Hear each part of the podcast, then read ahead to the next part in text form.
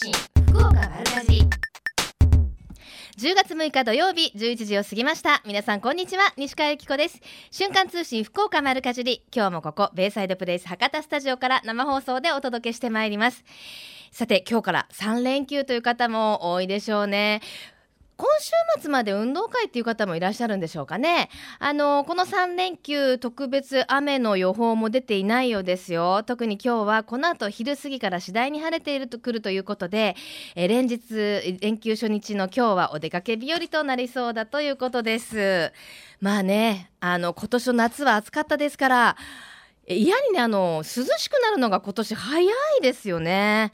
というところで私不覚にも体調を崩してしまいました。皆さん大丈夫ですか？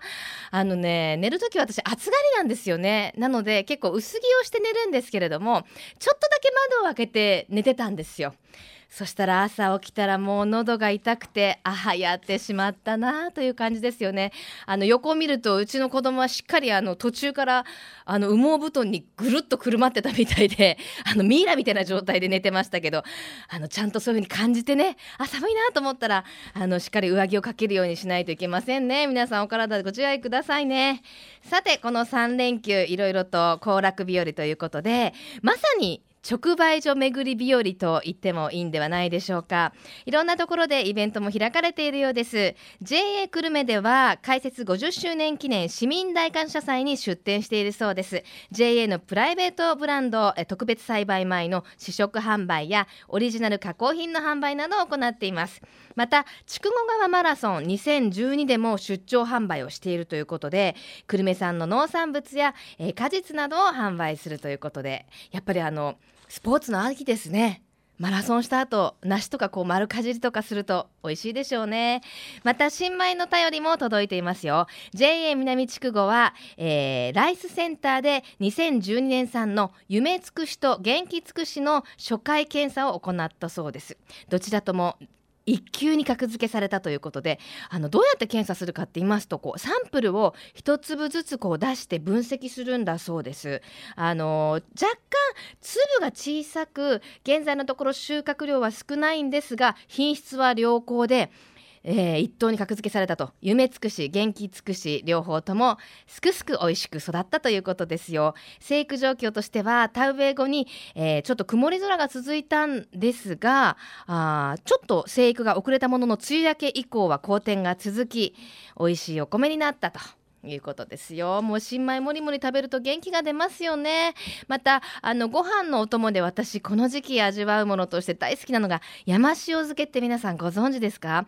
これ JA ミー山塩部会っていう部会があるそうなんですけれどもあのちょっとピリッとしたねあの葉物なんですよ。これをシンプルにつけた山塩漬けっていうのがあるんですけれどもあの防腐剤や着色剤を一切使用していないというね本当にこのピリッとしたなんだろう少し大人のピリ辛感が味わえるご飯のお供なのでぜひ皆さんも近くに行ったらぜひ味わってみてくださいね。えー、また今日は浮橋にありますみ、えー、農家民宿つづら山荘の話題などをご紹介しますのでおすすめのレシピなどと合わせて周辺情報なども送っていただければ嬉しいです。メールアドレスは丸アットマーククロス FM.co.jp ファックスは092-262の0787です。番組のホームページからもメールが送れるようになっています。瞬間通信福岡丸かじりクリックしてください。今日も皆様からのメッセージお待ちしています。瞬間通信福岡丸かじり。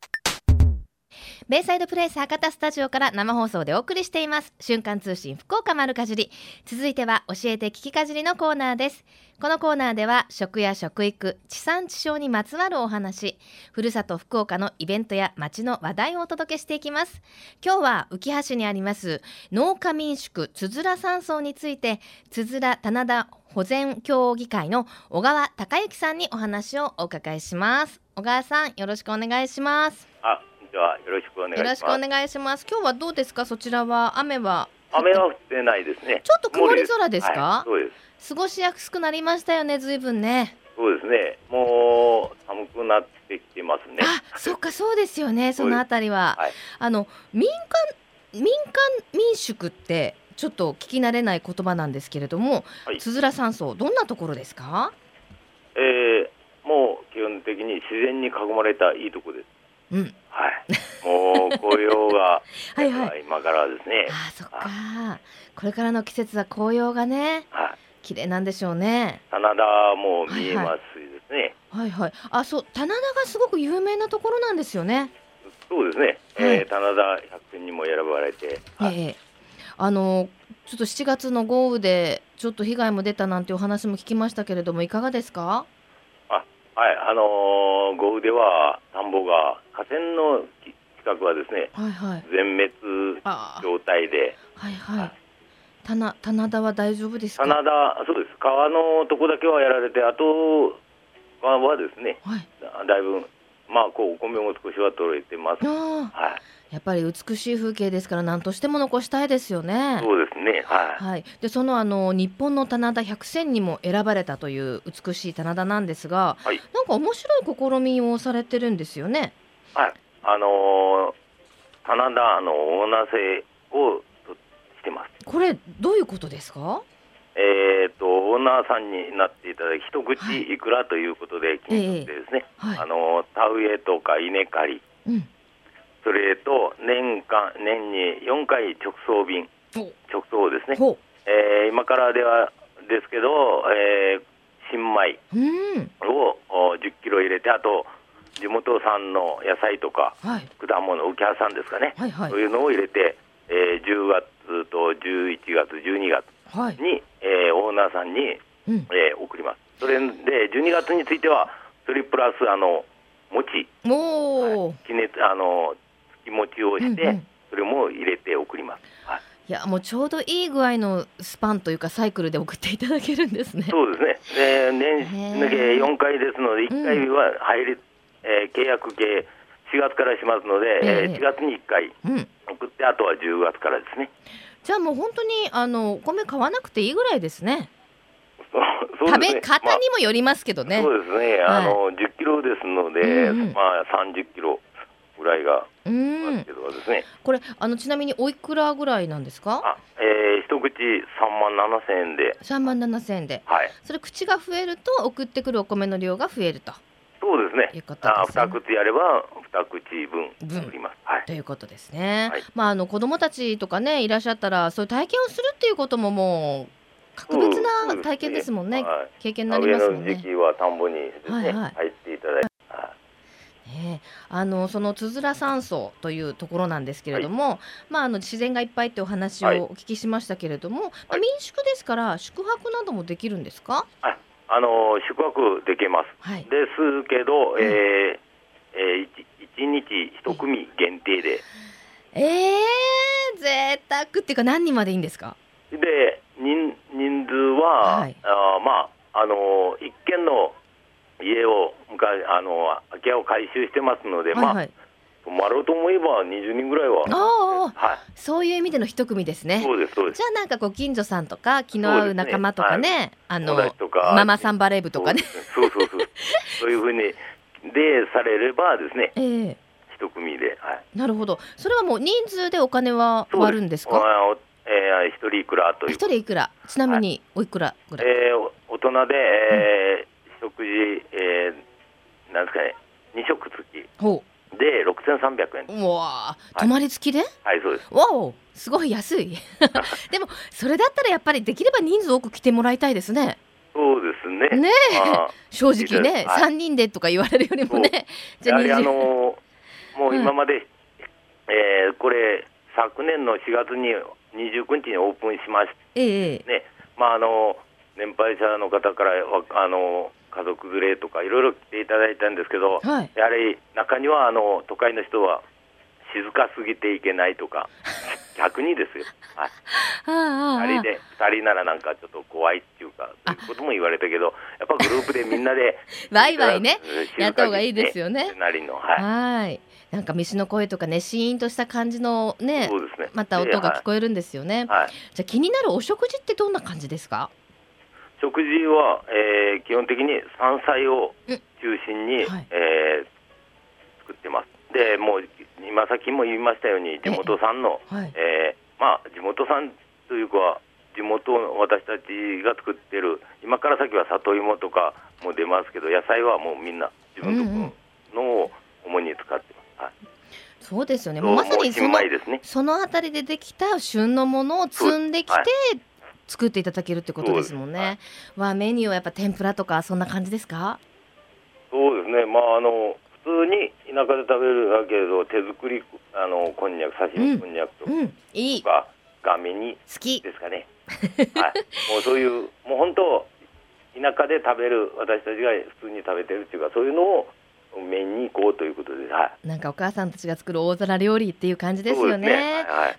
でも残念ながら今休館中なんですって？はい、そうです。あのー先ほど言ったように7月の豪雨で、あの道とかがまだ完全にはできてない、まあ来ている方もいますけど、完全にはでできてないので、はい。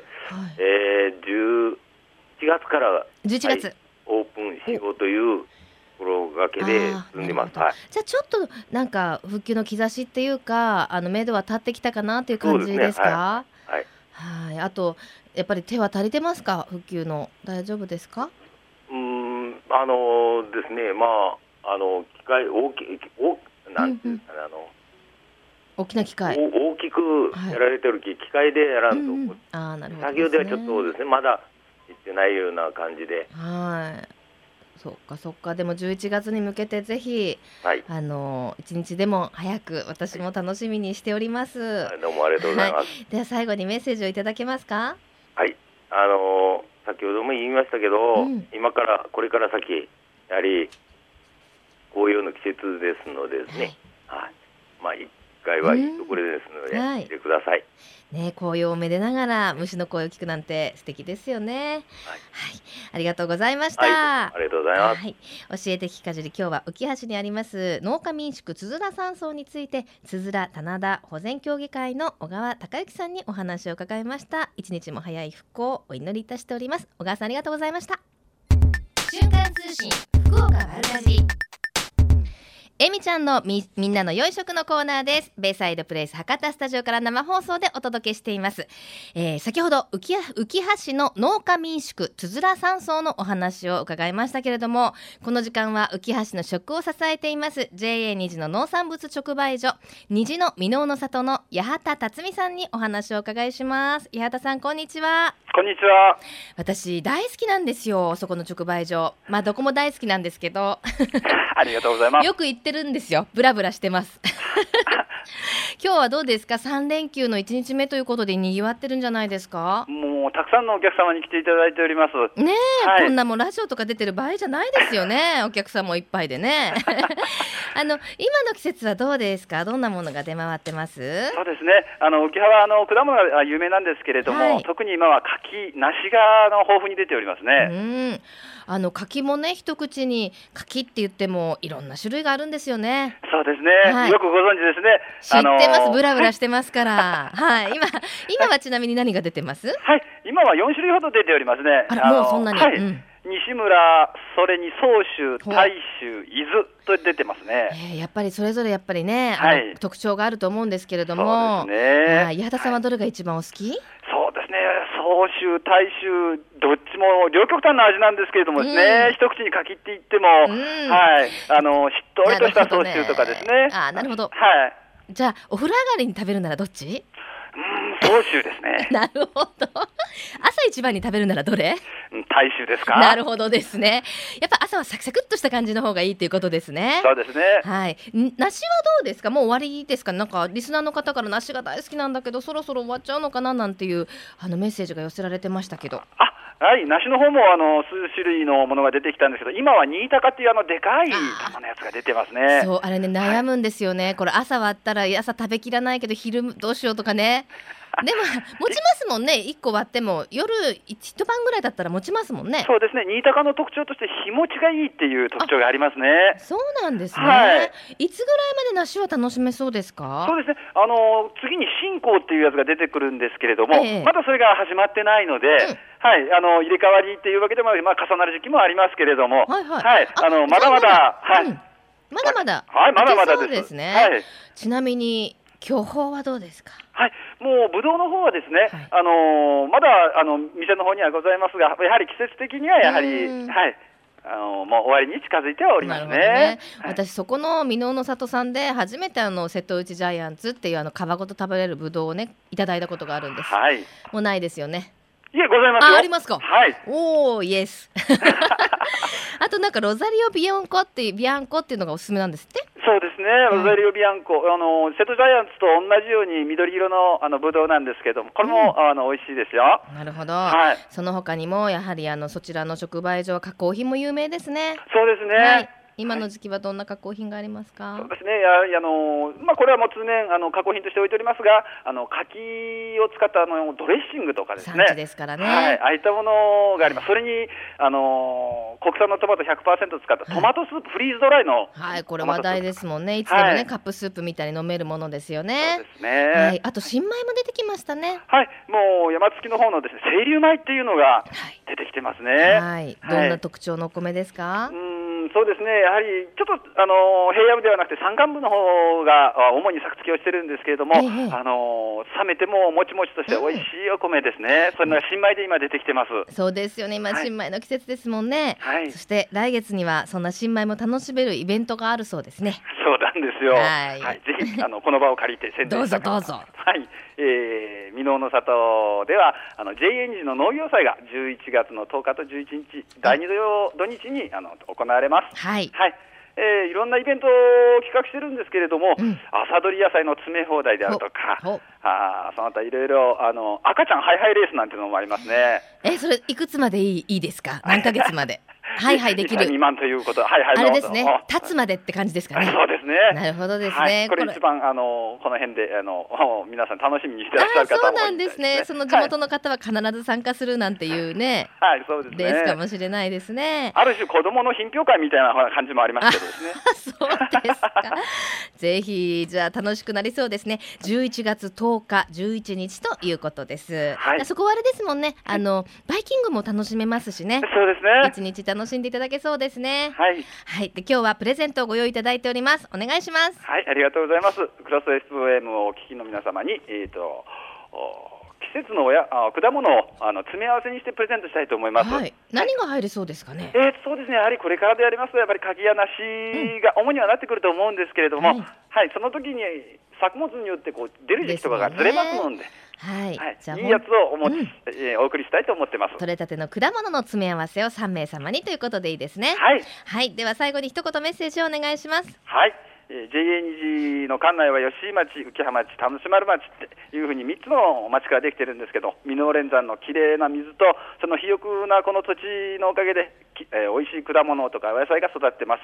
えーぜひこの時期を逃さないよう、うん逃さないでえーお越しいただきたいと思います。はい、えみちゃんのみんなの養殖この時間は JA 虹の農産物直売所虹の箕面の里の八幡さんにお話をお伺いしましたありがとうございましたありがとうございました。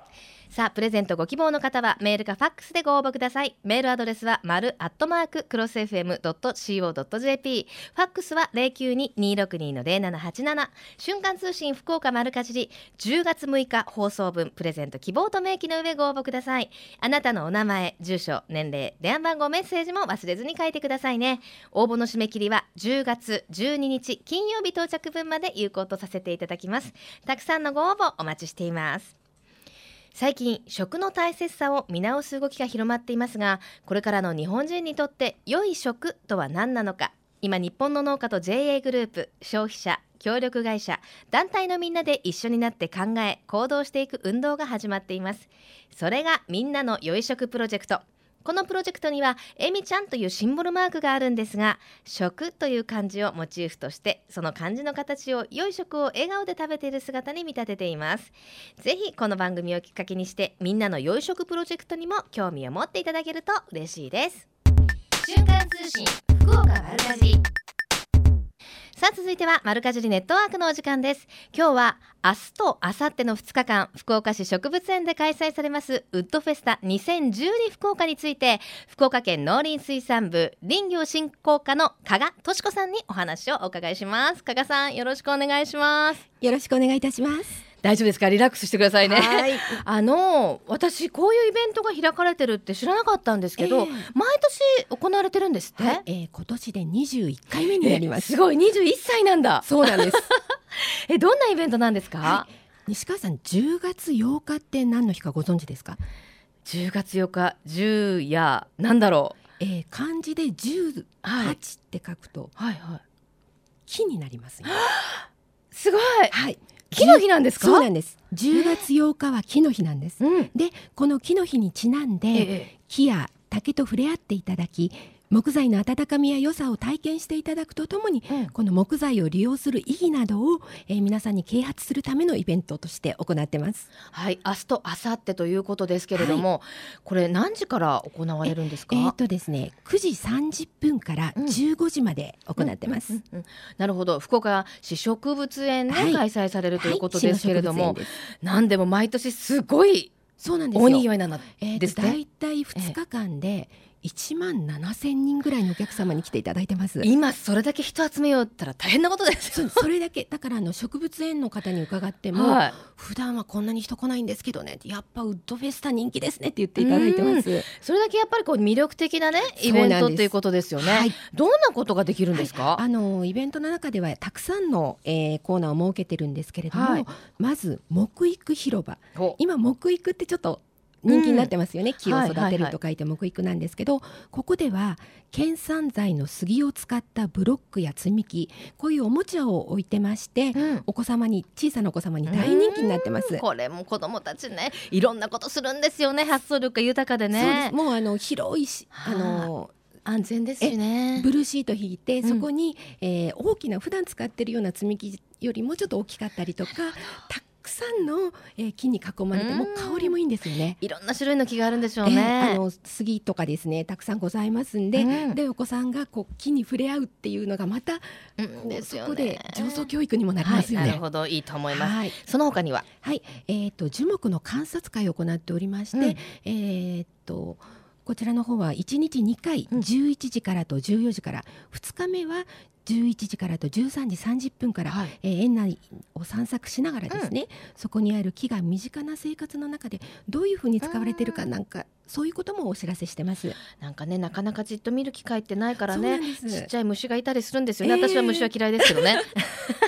そしてなんか実際に子供たちが組み立てたりできるんですって？これが一番の人気コーナーなんですけど、はい。ちびっこ木工広場、うん。ここでは椅子や本立てなんかを、えーご自分で作っていただけるんですね、はい。で材料はこちらで用意してますし、はい。金槌や釘なんかも用意してます。うん。で、え2日間で1000セット用意しておりますので、はい。たくさんの方に作っていただけます。こちらが一番リピーターさんが多いコーナーですね。これ料金は、あの基本的には材料代は無料なんですけれども、はい。あの皆様の善意で緑の募金への寄付をお願いしてます。100円ほど寄付すればいいですかね。もうお気持ちで。お気持ちではい。ね。あ、そうなんですね。あのやっぱりちっちゃい子だと危ないかななんて思う人もいると思うんですけど。その辺はですね、あのちゃんとスタッフが、うんえー作り方から、あの金槌の打ち方とか釘の位置ここだよとか全部あのご指導いたしますので、うんえーその辺は安心していただいて大丈夫です。じゃあ家族の宝物になりそうですそうですね。結構お子さんよりもお父さんの方があハマっちゃったりとか、わかる。それこっちのがいいよとかね。そうそうで一個作った後にもう一個お願いしますっていう方が非常に多くって、え ーもう両手に抱えてどうやって帰ろうみたいな。うん楽しいですはね。そしてその他にも作いろんな作品の展示販売はいなどもあると。えー木や竹で作ったいろいろな製品の、えー展示と販売を行ってます。はい。でご自分でですねお箸を使って作っていただくうん。マイ箸作りのコーナーもあるんですよ。あれでも大変じゃないですか。こう先がこう合わないとちゃんとこうあはいお箸でつまめ一な応ですねあのある程度の長さにあの切って木材切ってて、はい。それを型にはめてですね。あなるほど。であのカンナで削ってあよかっでた。ある程度の形に作っていただいてあとはこうサンドペーパーでこうやすっていただく。なんかほん本当のなんかこう体験とか行くともうグニグニの木ででもうお箸使えなくなっちゃいますんで。それはちっちゃいお子さんでも大大丈夫でです。す危なねくないように。ここもスタッフがつきますので、うん。このマイ箸作りは体験料が1膳200円。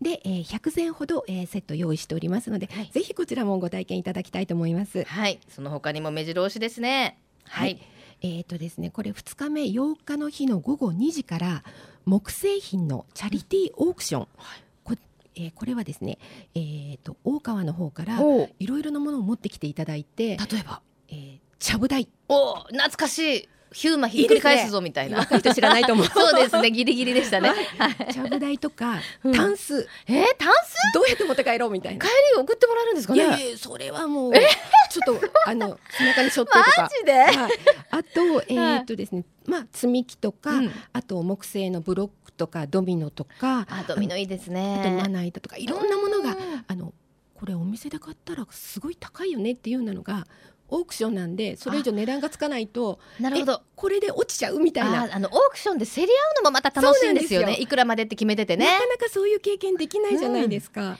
へえ、じゃあこれぜひお財布を持ってチなるほどャリティーオークションの方にもご参加いただきたいと思います。ちょうどまな板がなかったんですよね。西川さんぜひ来てください。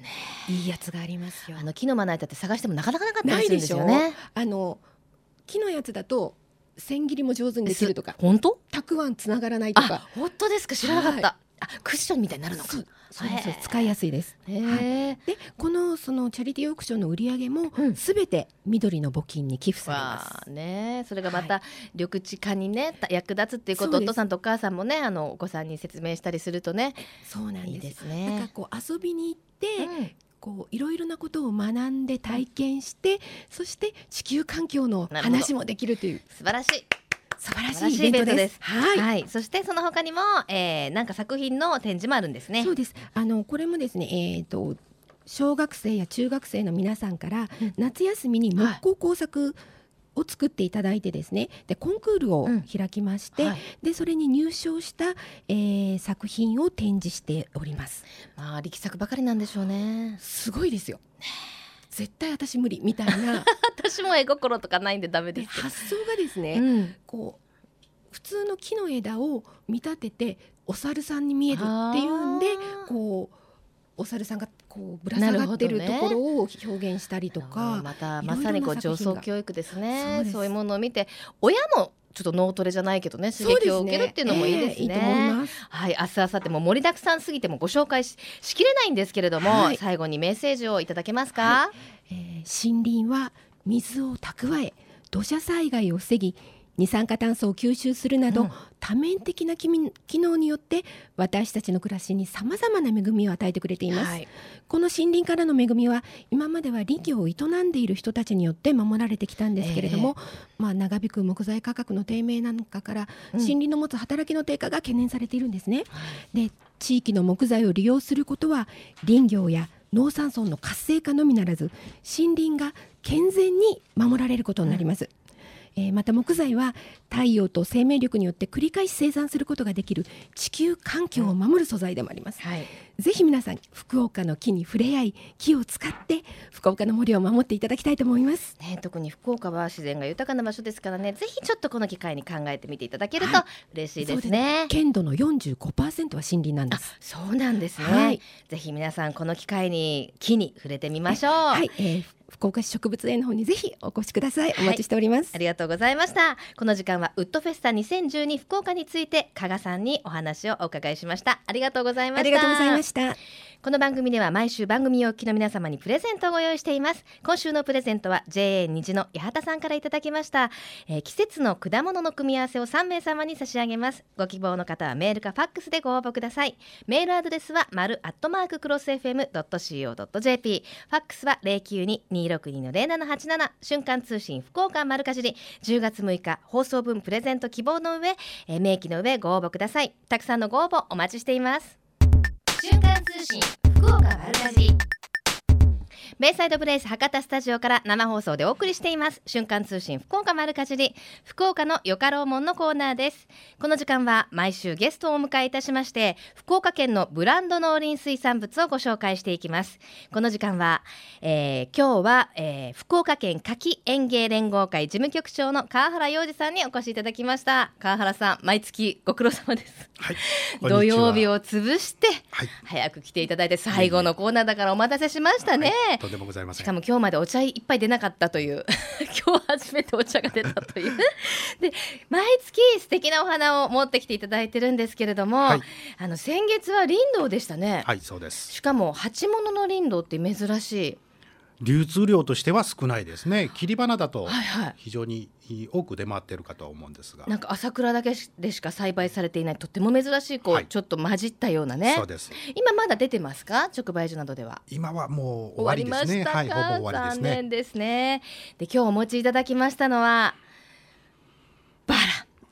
もうバラは嫌いな人いないでしょう。綺麗なバラにはトゲがあるって言いますけどね、はい、おそらくいらっしゃらないと思いますね。ねえ。しかもすごいボリュームで持ってきていただきました。これおいくら相当ですか？約5000円ほどかと思いわおわおわまお。私ね毎月このコーナーの帰りもらって帰ってるんですよ。すはい。すいません。なんかねしかも今日はあの番組でご紹介するっていうことではい。いろんなバラを詰め合わせていただいて、はいねこれ何種類ぐらい入ってるんですか？だいたい8種類、えー花の数で言えば40輪ほどこの一カゴに入ってます。うわあのもう所狭しとパラパラパラパラですもんね。はい。しかも同じピンクでもちょっと薄いこうなんだろうグラデーションがかかったものがあったり、はいコーラルピンクのカンとしたのがあったり、はい。薄いこうねほっぺたのようなね若い子のね、ほっぺたのようなバラがあったりいろいろありますね、はい。福岡はバラの栽培って盛んなんですか？はい。実はですね、えー全国で第3位と、えー、知らなかった、はい、表彰台に乗れるくらいの生産量があります。なるほど。銅メダルなんですね、そうですえそれって結構知らない人多いんじゃないですか？おそらくご存知の方はほぼいらっしゃらないとみんな知って？ねバラプレゼントしよう？県内ではどのあたりで盛んなんですか、はい、えー最も多いのはですね、えーここ福岡市の西区ですね。えじゃあ糸島とかあっちですか？はい、糸島市もそうですし、あとははい宗像の方ですね。こちらの方が大体盛んに栽培されてます。えー、知らなかった。じゃあもう流通量としてはかなり年間を通して？そうです。一年中出回ってます。はいまあ、じゃあハウスで作ったりもされてるしっていうことですか、はい、夏は冷房を入れて、冬は暖房を入れてと。そう思うとバラって本当にどの時期にもいただいたり見たりしますけど、は実際旬ってあるんですか？旬、あの品質的に一番いいのはこれからになりますね。ああやっぱり枯れやすい。そういうわけではない、秋から冬のおバラの方がはい。やっぱりゆっくり成長するもんで、ええ。非常に花の大きな充実した質のいいやつが出回ってきますね。あのバラをね選ぶときにいつも悩むんですけど、はい。若干こうやっぱ開きかけてるのを買いたいじゃないですか、はい。買ってきたときにグッてつぼみだったらちょっと寂しいし、はい。あれどれぐらいのものを買ってくると？あの市販の延命剤とかをはいはい。お使いいただけると、はい。随分とあのあつぼみのバラでも開きます。違うものですか、はい、やっぱり違います。あ。違いますか、うんできれば使っていただいた方がいいですあね。そうなんですね、あのなかなかこう水揚げがうまくいかないとつぼみのまま落ちちゃったりすることもありますけど、はい長持ちさせるコツってどんな感じですかね？えーやっぱり水を吸い上げる切り口ですね。うんうん。こここを一番清潔に、清潔に、はい、当然水替えとかですね。なるほど。切り戻しあたりをまめにやっていただいて、プラス市販の延命剤をお使いいただければはい、これからのシーズンは10日ほどは十分。そうですか。私あの延命剤って、ま、必ず今くれるじゃないですか、はい。でもなんかこうバラはねそんな添加物じゃないけどそんなのは嫌って思ってるんじゃないかなんて思ってね、はい。お花の気持ちになって入れなかったんですけど、はい。そっちのがじゃあいいってことですね。入れた方がいいです。えー切り口ってやっぱ斜め。がよろしいですね。よろしいですね。はい、できればハサミじゃなくてナイフで削ぎ落とすような形にしていただくとあそうなんですか、はい。あのなんていうんですか製菓用のっていうかああいうのよりも。そうですね。よければあの包丁でささがきごぼうあを作るような感じですっと切り落としていただけると あの非常に水を吸ってくれます。バラのささがき状態。はい、えそうなんですね、はえーちなみに川原さんはバラは奥様には送られてますか？ノーコメントです。いや本当はねお花を送って嫌いな人いませんからね、ですよ。贈り物に困ったらぜひそうですね、はい。これあのどこで買うとお得に買わ買え 買えますかね？やっぱりあの直売所とかも。もちろん直売所とかにもあるとは思うんですけども、うん。いやまあ、やっぱりプレゼントで綺麗にうん。花束とかアレンジということであればですね、やちゃんとしたお花屋さんであのお願いされるのが一番ですね。はい。でもこれからの時期はいろんなイベント盛りだくさんじゃないですか。あります。もう年末になるともうね、はい。プロポーズする人も多いだろうし。はい、もうクリスマスの時期なんていうとねたくさん出るはずです。バラが店頭から消えるみたいなね、は感じですよ、ええ。今伊勢谷友介さんもやってますけどねテレビの CM でバラクソちょうだいって言ってね、はい。はあ今まで送られたことはありますか？はあります。今もまたのコメントって言われるかと思った。いや本当あの世の男性の皆さん何でもない日に送ると逆にねあのなんかしたでしょあなたって言われるから無理ですって言う人もいるんですけど、はい。それをこう当たり前にしていくと。ハンカチで汗かいてらっしゃる、それ当たり前にしていくともう本当家庭は間違いなしですよ。最近うちはあの子供にか子供に言わせてるみたいですね主人は。はいママなんかパパと買い物行ったらこれママに渡せって言ってたとか言っていや子供が買うって言ったからとか言って あのちょっとねあのスーパーとか行ったらはい。買ってきてくれるんですよ、嬉しいものですよ。はい。はいもうよくわかんない話になってきましたけれども。じゃあぜひ皆さんね福岡バラの栽培が盛んだということで、はい。い、ろんなお花ありますけれどもこれからの時期はぜひねバラを手に取っていただきたいと思います、はい。さあさらに今日はリスナーの皆さんにプレゼントをいただいたんですよね、バラの花をプレゼントいたします。はい、ご希望の方はお名前、住所、年齢、電話番号、バラ希望、バラに対する思いも書いてもらおうかな。メールアドレスは丸アットマーククロス FM.co.jp、ファックスは092-262の0787まで。ご応募ください。本当にバラの香りっていい香りですね。はい、そうです。はい、福岡のよかもローモンこの時間は福岡県柿園芸連合会事務局長の川原さんをスタジオにお迎えしました。川原さん来月もよろしくお願いします、はいまたやってまいります。ありがとうございましたこのコーナーは福岡県農林水産物ブランド化推進協議会の協力でお送りしました。瞬間通信福岡丸かじベイサイドプレイス博多スタジオから生放送でお送りしています。瞬間通信福岡丸かじり。この番組では毎週番組をお聞きの皆様にプレゼントをご用意しています。